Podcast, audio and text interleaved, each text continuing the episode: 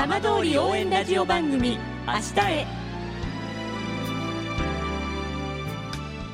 時刻は5時1分になりました。今週も浜通りの情報をお届けする浜通り応援ラジオ番組明日へのスタートです。まずは今週の浜通りニュースです。震災の復興支援道路として整備されてきた相馬福島道路の両前インターチェンジから伊達郡インターチェンジの区間が先月24日に開通し全線で開通しました。東北自動車道と常磐自動車道がつながり産業の活性化や迅速な救急医療の搬送が期待されます。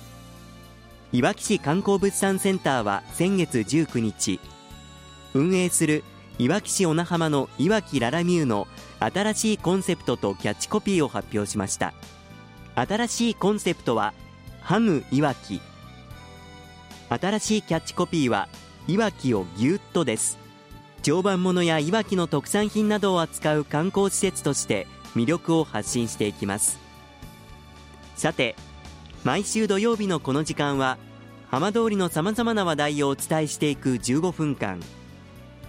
震災と原発事故から10年。ふるさとを盛り上げよう笑顔や元気を届けようと頑張る浜通りの皆さんの声。浜通りの動きにフォーカスしていきます。お相手は森本洋平です。どうぞお付き合いください。浜通り応援ラジオ番組明日へ。この番組は地球を守る未来をつくる東洋システムがお送りします。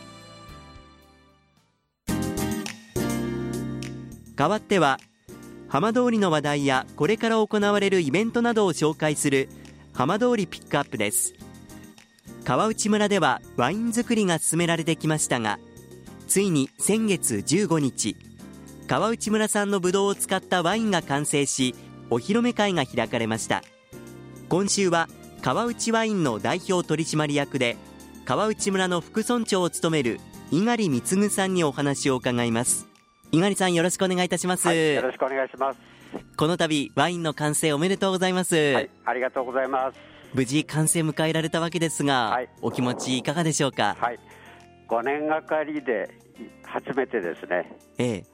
え。川内村さんのブドウでですねワインが完成したって本当に嬉しく思ってます。あのワインの完成した日は、まあ、非常にお天気も良かったと思うんですがそのお披露目会の日はいかがでしたか、はいえー、お披露目会が4月15日に開催させていただきまして、えええー、ぶどう畑でお披露目会をしましたけど、えー、地元の皆さん、それからボランティア、関係者の皆さんに集まってもらって、総勢30名くらいだったんですが、ええ、あテイスティングをしてもらいまして、味の評価をいただいたところです。皆さん感動されてました、私もそうなんですが、皆さんも同じ思いでしたね。えまさかこの川内村でこうやって皆さんとこう地元のワインを飲める日が来るなんてっていうそういった思いもあったんでしょうか？そうですね、まあ、5年前はですねやはり川内村もこう震災の復興とか、ええ、こういう新たな産業っていうところの創出についてですね思いを馳せて、えー、ワイン事業を取り組んでましたので、えー、この感激はひとしおだったですね。気になるワインの味なんですが、はい、どういった味に仕上がってるんでしょうか？はい、ぶどう畑は標高700メーターの場所にあるんですよね。えええー、気候もこう冷涼で、花崗岩の土壌からこう栽培されたぶどうで作られたサルドネなんですね。ええー、酸味もありまして、すっきり感のある印象ですね。猪狩さんはこう飲まれてみて、はい、どうですか？こう思っていた味と比べてどんなイメージでしたか、はい、まあ、まず最初は不安だったんですけど、ええ、どんな味なのかなと、皆さんに飲んでいただけるのかなっていう思いで飲みましたけど、まあ、私はもう、美味しい川内のシャルドネワインだっていうふうに思いましたね、感じました。このワイン、結構いろんな料理と合いそうですね。そうですね。まあ、今回、白ワインなんで、えまあ、魚系っていうところなんでしょうかね。え。はいそのあたりも楽しみですが、はい。まあ、少しあのここまでの準備のところ振り返っていただきたいんですけれども、はい、まあ、本当にこの震災10年のこの節目で完成したわけですが、はい、あの皆さんとしてのこの思いというのはどうでしょうか？はい。そうですね。先ほども話しましたように、まあ、震災の復興というのが、まず最初の目的だったんですね、えー、それからこうワイン事業にこう取り組んでおりましたが、えー、まあ、一昨年もそうなんですが昨年もそうなんですけどやはり気候的にこう条件が悪くてですね、えー、えー、そんなに思ったような収穫もなかったということもあって、えー、ただこのブドウを栽培していただいたボランティアの皆さんとかそれからスタッフの皆さんにですね本当にあの努力をしていただいてようやくこう収穫ができて報われたっていう思いですね。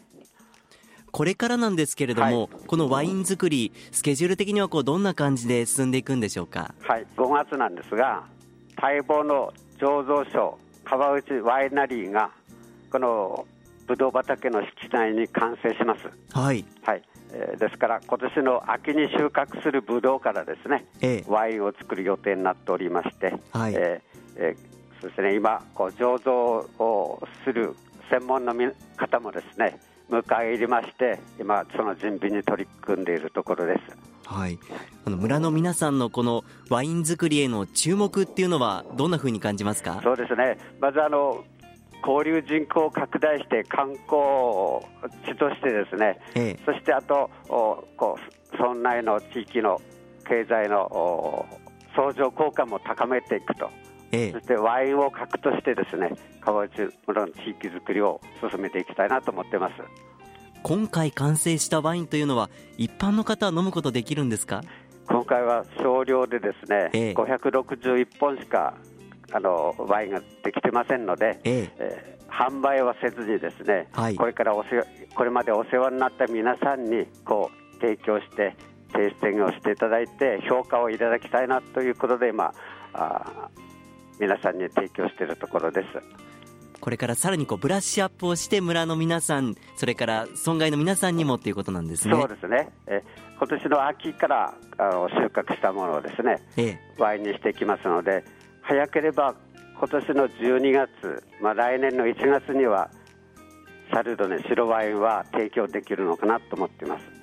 それでは楽しみにされていると思います。ラジオを聴きの皆さんに最後猪狩さんからメッセージいただいてもよろしいでしょうか？はい。あの川内ワインも含めてですね福島県のワイン産業がこう観光名所となってそして観光と交流巡行の増大につながればというふうに思っております、えー、川内のワインがですね愛されるワイン作りに努めていきますので皆さんのご支援もお願いしたいと思います。どうもありがとうございました、はい、ありがとうございました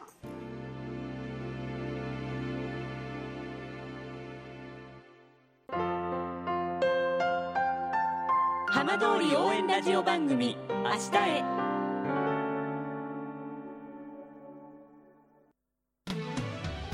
浜通りの情報たっぷりでお送りしてきました。浜通り応援ラジオ番組明日へ。放送した内容は一部を除きポッドキャストでもお聞きいただけます。ラジオ福島のホームページからぜひチェックしてみてください。この番組は地球を守る未来をつくる東洋システムがお送りしました。